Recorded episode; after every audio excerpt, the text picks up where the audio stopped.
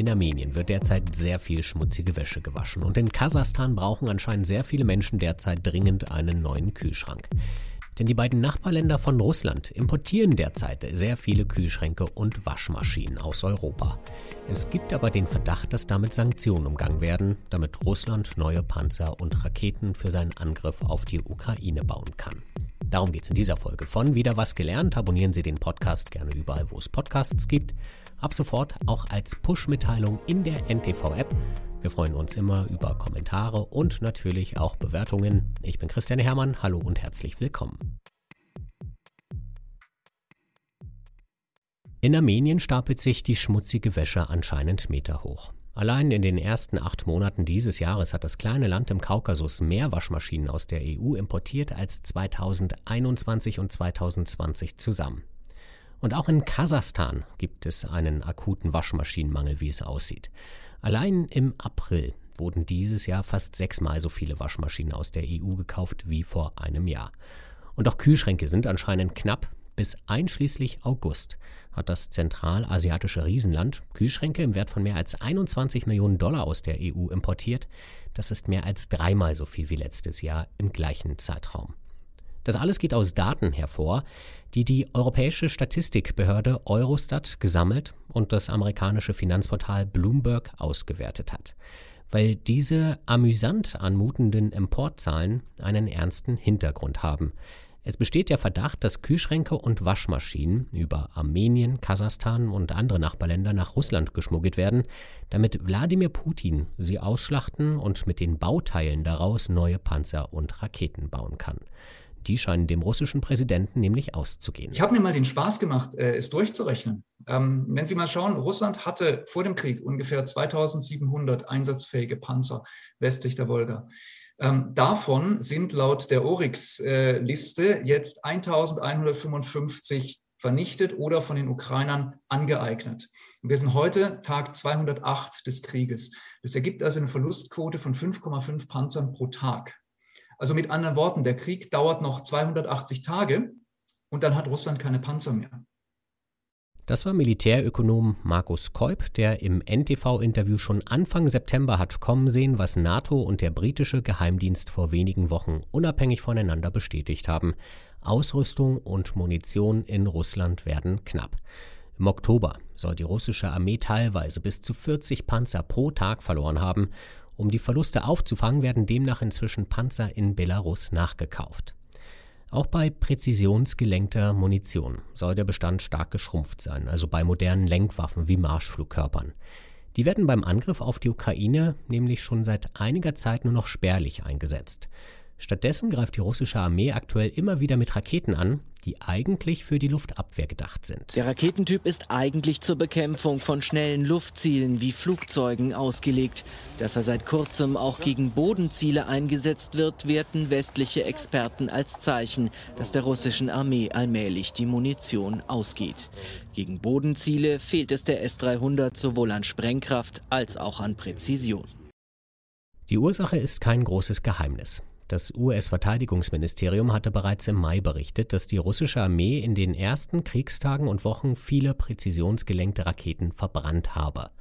Für den nötigen Nachschub aber sollen wegen der Sanktionen wie bei Panzern wichtige Bauteile fehlen.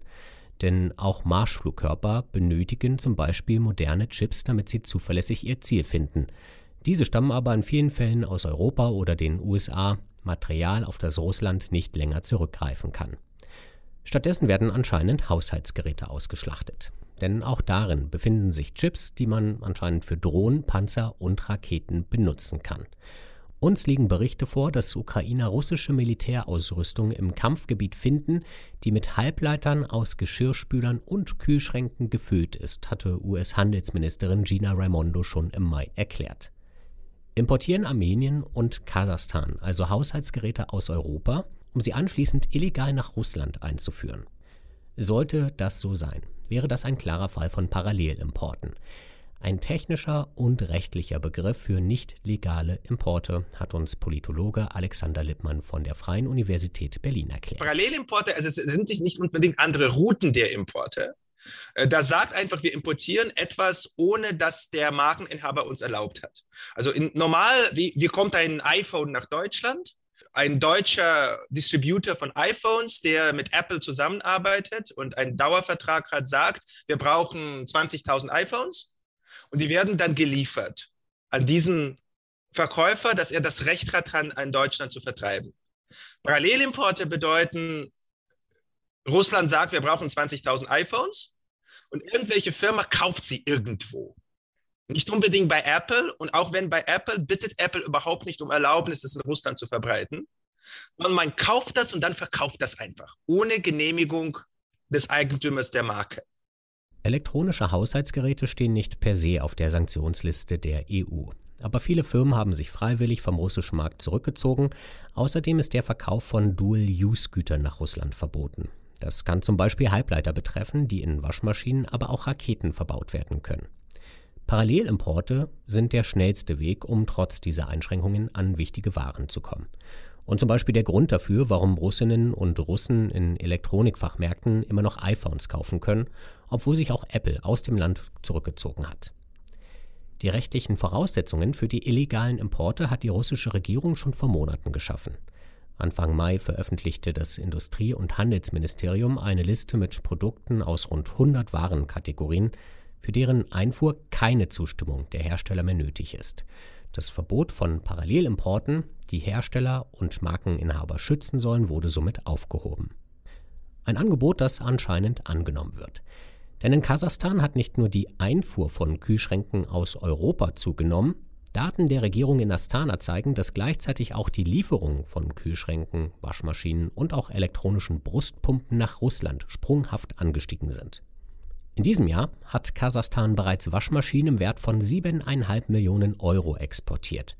In den beiden Jahren davor lagen die Exporte dagegen beinahe bei Null. Und die Ausfuhr von Kühlschränken hat sich gegenüber dem Vorjahr verzehnfacht. Und Russland hätte für die Chips dringenden Bedarf, denn die Ukraine hat in der Region Charkiw tausende russische Geschosse ausgestellt, die abgefangen wurden. Und zwar bevor die ukrainische Armee das Abfangsystem Iris-T aus Deutschland erhalten hat. Mit das modernste, was es auf dem Markt gibt, sagt Oberst AD Ralf Thiele. Die Firma selbst war äh, in der Entwicklung äh, taktischer Luftverteidigungssysteme über Jahrzehnte äh, beteiligt, auch mit den USA, ist federführend, gerade was die Präzision äh, äh, betrifft, äh, Ziele auch zu treffen. Die sind ja sehr schnell, haben kleine Radar-Rückstrahlflächen und ist wirklich herausfordernd, die dann zu treffen. da sind die wirklich klasse drin, sodass die Ukraine, die ja jetzt gerade unter Raketenbeschuss äh, seitens der Russen steht, hier tatsächlich äh, eine wichtige Funktion gewinnt, äh, dass ihre ja, Regierungszentren, kritischen Infrastrukturen, aber auch logistische Zentren nicht gleich wieder zerstört werden können. Ob Kühlschränke, Waschmaschinen und elektronische Brustpumpen tatsächlich nach Russland geliefert werden, um sie dann für Drohnen, Panzer oder Raketen auszuschlachten, lässt sich nicht beweisen. Es ist nicht einmal klar, ob das überhaupt in großem Umfang funktionieren würde. Möglicherweise wollen kasachische und armenische Händler auch einfach eine Lieferlücke füllen, die durch die Sanktionen entstanden ist und eben ein bisschen Geld mit dem Verkauf von Haushaltswaren verdienen. Aber das Konzept, Parallelimporte zu nutzen, um an beliebte Konsumgüter wie iPhones oder wichtige Bauteile für moderne Computer oder Waffen zu kommen, das ist nicht neu. Der Iran oder Nordkorea umgehen auf diese Weise schon seit vielen Jahren westliche Sanktionen und der russische Rüstungsbetrieb Ulyanowsk soll bereits im April versucht haben, dringend benötigte Bauteile für seine Raketen, die eigentlich aus Deutschland stammen, über den Umweg Kasachstan ins Land zu schmuggeln. Dieser Plan ist damals anscheinend an den hohen Kosten gescheitert, die durch den neuen und deutlich längeren Lieferweg entstanden wären und die das verfügbare Budget gesprengt hätten, wie es damals hieß. Möglicherweise hat sich das inzwischen geändert. Das war wieder was gelernt. Ich bin Christian Hermann. Tschüss und bis zum nächsten Mal.